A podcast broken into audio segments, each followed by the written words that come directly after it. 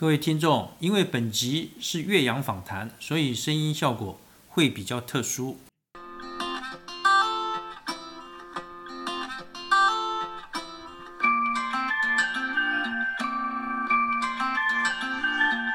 Hello，各位听众，大家好，欢迎收听《经贸万花筒》，我是朱贝贝。本节目将就国际经贸谈判心得、世界主要经贸议题、海外投资经验。进出口市场的拓销，邀约驻外经贸商务官员、海外台商、学者专家一起与我们聊聊。各位听众，今天朱贝贝呢邀请一位现在仍在巴黎工作的优秀年轻朋友陈义安来分享他在联合国环境署 UNEP 工作以及生活的经验。大家都知道啊，自从一九七一年我们退出联合国以后啊。我们在国际组织的参与方面呢，就变得十分的孤立，这样呢，也让我们对这些机构、这些国际组织的运作情形啊，十分的陌生。能够在联合国所属的国际组织中工作啊，处理的事情呢，大概都是国际间众所瞩目的大事。工作上呢，您所接触的人呢，大概也都是世界上在某一个领域的精英，对扩大您的视野啊，是一个很好的成长机会。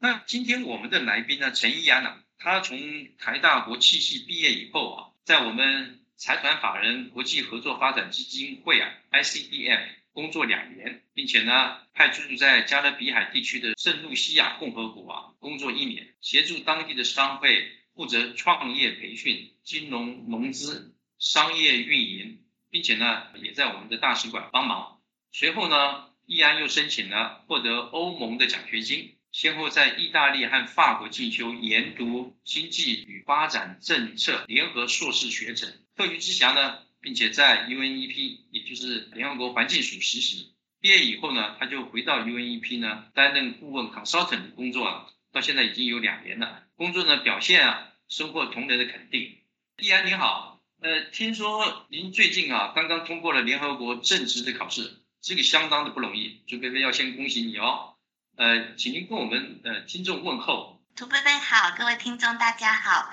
很高兴今天来朱贝贝的节目跟大家分享跟交流。是，呃，依然我们知道哈，国际间涉及到环保事务的组织哈，这个国际公约啊有很多个，呃，比方说呢，管制濒危野生动植物国际贸易的华盛顿公约 （CITES），那么也有有害废弃物移转的巴塞尔公约，还有联合国气候变化公约，也就是。这个一两个月之前啊，在英国苏格兰 Glasgow 举办的这个 COP26 的会议，还有管制破坏大气臭氧层物质的蒙特娄议定书等等等，非常多。能否请您哈介绍一下这个联合国环境署啊主要的任务与工作的重点是什么？那么这个 UNEP 呢，和这些环保相关的公约或者是组织哈，它又有什么的关联呢？联合国环境署就是 United Nations Environment Program（UNEP），它是联合国体系内专责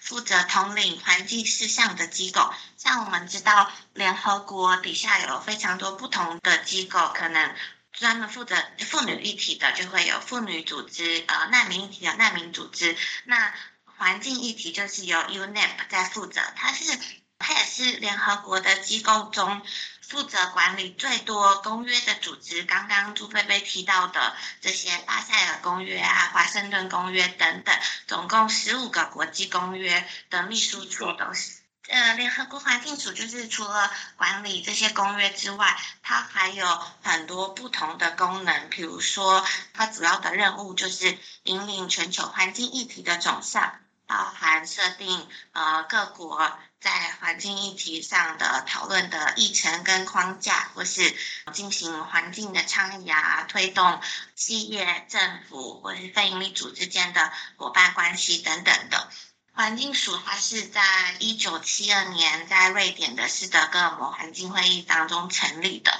所以到今年刚好是环境署成立第五十周年。是一个很大的里程碑。那环境署的总部是在肯亚奈洛比，然后在，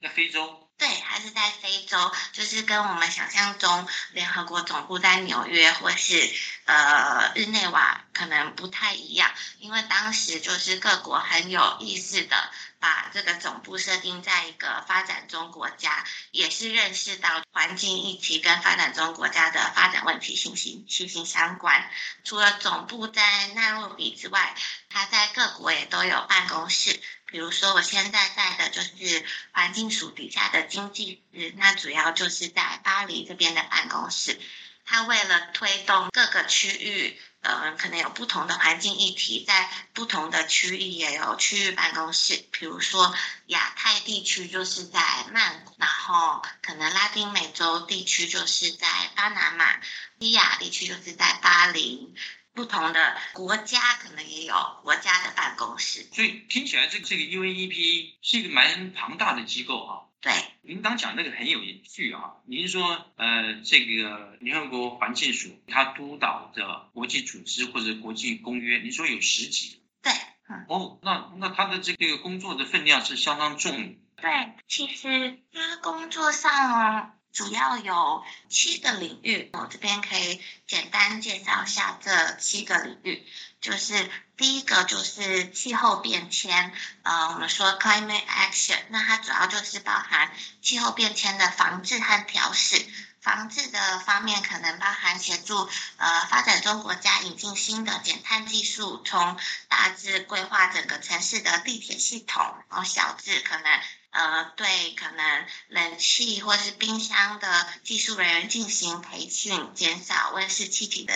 排放。那呃，气候变迁调试方面，我们知道由由于气候变迁有很多极端气候的情形，环境署就是协助很多国家进行调试的准备，可能增加植栽，或是在沿海地区进行规划等等。那它的第二个工作领域呢是灾害和冲突，就是 disasters and conflicts。我们知道，其实战争的发生对一个国家的环境破坏很大。那环境灾害像是风灾、水灾等等，也对各国的环境资源有很多的影响。所以，联合国它的环境署也会针对不同的国家。当灾害发生的时候，现场进行评估，然后如果一个国家提出需求，还会协助这个国家进行重建或是嗯灾害防治的规划。那另外另外方面，我们也知道，就是其实全球很多冲突的发生，大概至少百分之四十都是跟自然资源的争夺有关，像是土地、水等等。所以环境署也会针对这个议题，就是去协助国家或是国家之间进行呃资源的永续管理，避免战争的发生，达到促进和平的作用。这也是联合国在最开始设立之初最重要的目标。那第三个呃环境署的工作范围是生态系统的管理，就是 ecosystem management。其实我们生活大部分是仰赖生态系统服务，就是所谓的 ecosystem service，从植物、文化、娱乐等等的，所以这个领域底下也有很多的团队，他们有些可能是跟企业合作，针对企业提供就是更有序的利用生态系统进行盈利盈利的方案，或是一些助一些发展中国家规呃发展生态旅游，呃野生动物观赏等等。那可能在教育层面，他也比如说他也会跟 TED 合作，成立地球学校，就是针对。呃，小学生、中学生，让他们从小就了解到环境啊、生态系统的对人的重要性。那这个领域也包含传统文化的保存。像我们知道，现在就是工业发展至今，越来越多人开始重视到或是认识到一些可能印第安文化或是原生部落的文化，其实长久以来。在跟在利用自然资源上，或是跟自然合作上，累积了很多经验跟知识，然后很多的知识也是在思维当中，所以环境署也有一部分团队在加拿大，呃，就是专门在做传统文化的保存，或是传统部落的维权这样子。那第四个主要的工作领域是环境治理，就是 environmental governance。那这个工作领域就是我们刚刚提到的这些不同的环境公约，他们的秘书处就是在这个领域底下。那这些秘书处要做的就是协调不同的国家在这些公约的议题上做协调，可能举办国际会议，提供一个空间让他们讨论，达到共识。比如说，针对特吕公约，就是针对那个氟氯碳化物，然后臭氧层的破坏，各国达到共识，应该要做怎么样的国际条款，然后大家去遵守。那除了国际间，就是在环境治理这块，呃，环境署也会针对各个国家，当他们的政府提出需求的时候，协助他们呃发展。或是设立相关的法律，那这个就是有约束力量的，可能就是针对野生动物的保护、矿矿产的开发、环境犯罪等等的，协助国家去立法。那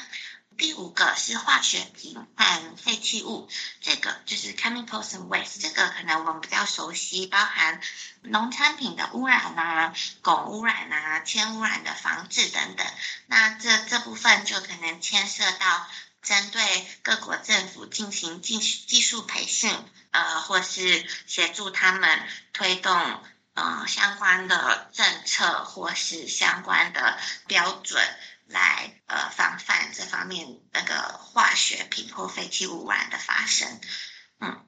那第六个就是资源效率，就是我们所说的 resource efficiency，那这也是我的 team 所在的一个范畴，那这个也包含的非常广，包含整个永续生产到永续消费的产业链，在不同的产业都有不同的 team。去专门做永续的推广，比如说食物啊，就有永续商标的推广，或是旅游产业就可能会有团队是跟 Airbnb 或是 Booking.com 合作，呃，协助他们减少旅游中塑料的使用，或是一些比较有污染的。旅游方式像是搭乘飞机，我们知道会比呃坐火车来的呃更加污染，或者是比如说做永续时尚的，那这个呃环境署也有跟一些专门在支持永续时尚的模特合作，对消费者进行啊教育。那另外也有呃基本建设啊，或是政府采购等等。的的教育，那以政府采购来说，我们知道，在已开发国家，政府采购占各国的 GDP 平均大概百分之十二，那以发展中国家，政府采购的占额有可能高达百分之三十，所以政府采购是很重要推动永续发展的一个很很重要的枢纽，尤其联合国它很。重要的合作对象就是各国政府嘛，所以环境署也会跟各国政府的采购部门进行培训，协助他们推动绿色的绿色采购，或是协助不同的政府推动绿色就业等。最后一个就是环境审查的部分，就是 environment under review，环境资源的状况都是需要不断的去。呃，有数据的支持，不断的有科学研究去让人们了解，然后让政府进行有科学依据的政策。所以，科学是环境组很重要的依据跟出发点，要确保所有推动的计划都是有科学依据的。那环境审查部分就是呃，确保所有跟环境相关的数据的正确性。那另外也会针对一些国家进行数据收集的培训，让他们可以呃在国内采集更好的自然生态资源相关的数据，比如说水资源使用的情形、森林资源使用的情形等等。那环境署这边在进行会诊，最后呢，环境署是统一回报给联合国的总部。那另外一个很重要的就是联合国环境大会，就是 United Nations Environment Assembly，它是由一百九十三个国家组成的。这些国家就是每两年会开一次会，来决定现在全球哪些重要的议题需要解决，然后做环境相关的决策。哦，了解了解，听起来蛮有趣的，包括连跟呃这个模特儿呃所谓的永续时尚、环境的因素哈，都掺杂在这个里面啊，所以这个工作听起来是应该相当具有挑战性啊，也蛮有趣的。那朱贝贝是现在年纪大了，如果要是年轻个三四十年，那一定要想从事改行，要从事这一方面的工作了。那呀，那您能不能谈谈你当时是怎么样的一个机缘哈，去申请这个环境署的工作，并且呢能够获得录取？那申请他们的这个职缺哈，朱贝贝想应该是非常竞争很激烈啊，所以需要具备哪些的条件跟这个技能啊？那从哪里呃我们可以获得相关的这种所谓的招聘的资讯呢？那请您呃跟我们听众来分享一下这个过程跟经验好不好？好，那我。可以从头开始讲起，就是其实我大学的时候就参加了国际志工社，那当时就是第一次到走访，就是贫民窟在菲律宾的马尼拉，所以那时候就开始思考个国家为什么会贫穷，有什么方式可以改善呃人民的生活，所以那时候就开始接触到一些联合国的资讯，然后有有关注这样子。那后来大学毕业后，如刚刚朱贝贝的介绍到国际合作发展基金会，它就是一个外交部主管，是台湾专门在推动呃海外援助组织。那后来因为希望可以实际的到发展的现场去参与，所以就申请了担任国后会的志工，到加勒比海的小国圣露西亚担任志工嘛。后来呃申请了。到欧洲、意大利跟法国读经济政策研究所，这个研究所是两年。那第一年，呃，在意大利呃的学业结束之后，就申请了到联合国环境署的实习。当时实习的团队就是我现在工作的团队，所以实习结束后完成了第二年的学业，就有就有机会回到原来的团队工作。所以，所以以我的经验来说，我觉得。实习真的是很好的管道，可以对联合国的组织内，呃，有更深的了解，然后同事对你的能力也会有认识，所以是一个很推荐。如果是在学的学生，或是毕业一年之内，都可以申请到联合国实习。就是虽然大部分的联合国实习是没有薪水的，但是其实相较正职的职缺，录取率率比较高。目前也每年都会招募实习生。呃，联合国非常鼓励多元文化，要给不同的区域同等的机会，特别希望把机会留给亚洲或是非洲或是拉丁美洲地区的同学，所以就是。鼓励朱贝贝的听众可以多多来申请。嗯，除了实习之外，还有另外一个 program，就是刚刚朱贝贝有提到的，就是 YPP program Young Professional Program。这个嗯是非常推荐大家申请的。就是很多人说，其实大部分的呃比较年轻的人呃要担任联合国政治，这个是最主要的管道。那每年针对特定的国家，通常是在联合国的代表没有那么多的国家，比如说是小国，年有不同的科目。像我是二零一九年参加这个计划，然后进行考试。那我参加的科目就是经济学，那它就是有第一轮通过履历审核，好，那总共有两个阶段的考试，考完之后会进行面试。最后再选出十到三十人左右，那还会再把你分配到不同的联合国的机构任职。那任期通常一开始是两年，如果两年任期呃过了，通过评核之后，你就可以获得永永久的职位，这样子就是国际公务员的身份。那它的针对的对象需要是三十二岁以下的。刚好最近他们又开放了申请，像是今年主要是针对社会议题、统计跟日料科学进行考试。如果大家是有这两个领域的学习背景或是工作经验，非常鼓励来申请，然后到二月中截止的样子。哦，是。那那个，呀，那朱贝贝请教，像您刚刚讲的，提供的这么多的资讯，是不是有哪一个什么网站或者是怎么样，可以找到这相关的网站？是不是就在联合国的官网上面就可以找到？对，到联合国的人力资源的网站叫 UN Career 就可以找到相关的资讯，或是联合国秘书处有一个招募系统叫 Inspira，I N S P P I R A，它也有公布。像是 YPP 的招考资讯，或者是各式各样的职缺，呃，其实联合国有，我想至少上千个职缺，不同的等级，呃，实习生或是专业人员或者是顾问，大家可以就是在上面搜寻关键字，然后也可以针对你的领域，比如说是环境领域，或是你是妇女领域，或是健卫生领域，你可以。设定那个开启小铃铛，设定提醒，那他如果有相关的职缺，就会寄到你的 email。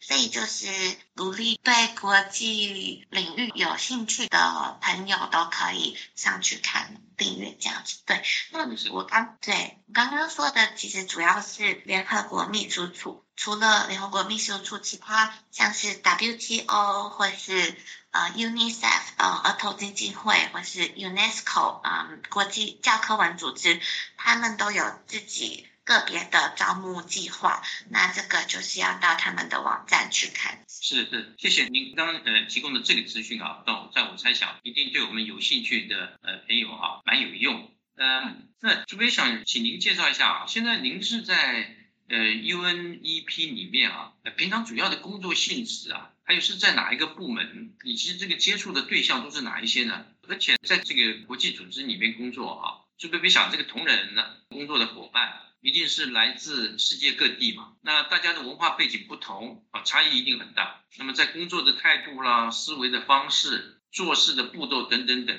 大概都有很多的不太相同的地方。那您有什么观察跟感想啊？有没有什么酸甜苦辣的遭遇啊？嗯，我是在。联合国环境署底下的经济师工作，经济师底下分成三个部门，有资源跟市场部，啊，能源和气候变迁，还有化学跟废弃物。那我是在资源和市场部底下的国际资源小组工作。这个部门它是一个政府的一个科学政策平台。那我的 team 就是 International Resource Panel。它是针对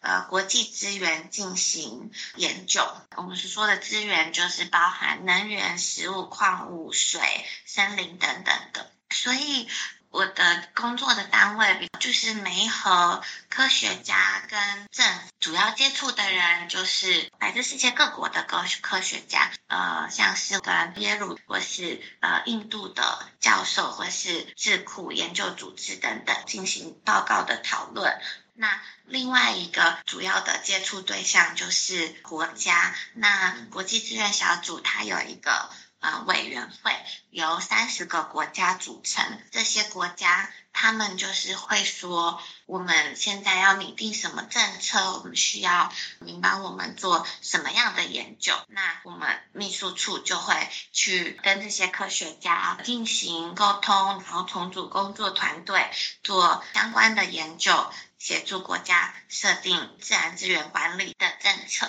我们也是一个权威性的组织，在研究呃循环经济，或是呃城市应该要怎么规划可以更永续，或是国际贸易需要强调什么样的规则可以避免资源的过度使用。那这这些过程中也会跟不同的国际组织合作，譬如会跟 WTO 有一些交流。那所以工作范围也是蛮广。那除了政府之外，现在越来越强调跟私部门或是一些商业组织进行合作。所以我们的策略合作对象也包含之前朱贝贝前几集有谈论过的呃 ICG 国际商会，或是 WBCSD 企业永续发展协会。嗯，那这些平常接触的同仁来自全世界四面八方嘛，嗯，那你们觉得像他们的工作呃思维的方式咯，工作的态度跟步骤啦，呃，跟我们有没有什么大的差异？嗯，我觉得其实以联合国办公室的同仁来说。都来自世界不同的国家，然后在办公室常常会听到不同的语言，但是其实呃在工作中不太会问到彼此的国籍，因为大家是在秘书处，主要是要协调不同国家的合作，所以大家历程算是蛮蛮中立的，然后也是蛮以世界公民的的角度自居。那做事方法，嗯。我的观察就是，原本想象中在可能公部门工作会比较怠慢，但是在联合国工作，我发现大家其实都蛮有使命感，工作量是蛮多的，很多人都是会加班的，然后会自己主动的去成立专案，去推动计划。那有趣的部分，刚刚朱贝贝提到，有机会可以接触到很多不同领域的人。可以拓展不同的视野，比如说以我的工作来说，我就有帮我们的主席，就是前巴西的环境部长，准备他在 G 团体的演讲，或是在气候变迁大会举办活动，或是跟不同的组织，像是亚洲开发银行、非洲开发银行的领导人举办圆桌会议等等，可以接触到不同的人、不同的文化，然后也相对的有。蛮多的资源可以去推行不同的计划。那如果要说酸甜苦辣，可能辣的部分就是因为它联合国的合作对象是很大部分是政府，有时候我们想要推行的是环境的计划，但是有非常多的政治的考量，那就没有办法进行计划的推动。或是我们最希望造成的改变是从上而下的政策制度的改变，那这个是很需要时间的，所以有时候可能会感觉开启了很多的讨论，但是到看到成果可能比较慢，这是在联合国工作都有这种感觉。所以这个联合国的工作呃协调是很重要的。这么多的国家要大家都同意，这个实在是不很简单的哈。那这个最后呢，呃，这边想问啊，如果我们的年轻听众朋友啊，呃，有人也很有意愿呢，申请呃联合国环境署或者是其他国际组织的工作，您对他们有什么建议？嗯嗯，第一个建议就是发展语言能力，可能就是多接触英，多练习。嗯，英文，因为联合国最主要的工作语语言还是英文跟法文。那再来就是也非常鼓励大家，就是关心社会跟国际上发生的事情。那我觉得就是我看到我的同事当中，就是大家都就是其实就算是休假，也很常在看跟工作有关的报告或是新闻。我觉得这个都会对工作带来正面的影响。然后知识上的好奇，还有你对事物真实的关系，也是可以决定自己可以走得多远的。一个很很重要的一点，那以可以获取工作来说，其实联合国也很强，就除了语言能力之外，联合国很强调国际观跟国际经验，所以如果你有在不同的国家求学或就业的经验，都一定是会有帮助的，尤其因为联合国主要是。呃，很多的援助计划都是针对发展中国家，所以如果你有发展中国家的经验，那也会对你的职业上有一定的帮助。联合国有非常多的组织，就是鼓励大家针对自己有兴趣的议题，可以去看有什么样的组织、什么样的计划，然后多去了解，不需要妄自菲像我也是以前会担心台湾人是不是没有机会在联合国工作，但其实是有这个机会的。那就是鼓励大家可以试着申请。那如果已经是有工作经验的听众呢？其实也是有正职职缺的经验可以申请，或是多多了解、多多关心联合国的议题，相信对自己的工作或是看事情的角度，可能也会有帮助。是，嗯，讲的很好。呃，各位听众啊，刚刚我们听到陈义安啊许多宝贵难得的分享，不但让我们了解联合国环境署 UNEP 的职能，它的这个运作的概况，以及未来国际间处理环境议题的趋势，而且易安他也分享了，呃，如何能够单枪匹马通过层层的竞争，成为 UNEP 唯一一位来自台湾的员工，呃，并且由于他的主动积极、勤奋努力。表现优异啊，赢得他们周遭工作同仁的肯定，呃，非常的不容易。呃，朱贝贝呢，也希望透过我们本集的访谈，能够鼓励我们更多的年轻听众，可以参考易安的经验历程，勇于尝试，参与国际组织中的事务，开拓视野，走向世界。最后呢，再一次谢谢易安今天与大家分享他的宝贵经验。那么再过几天呢，就是虎年了，朱贝贝呢，要祝你。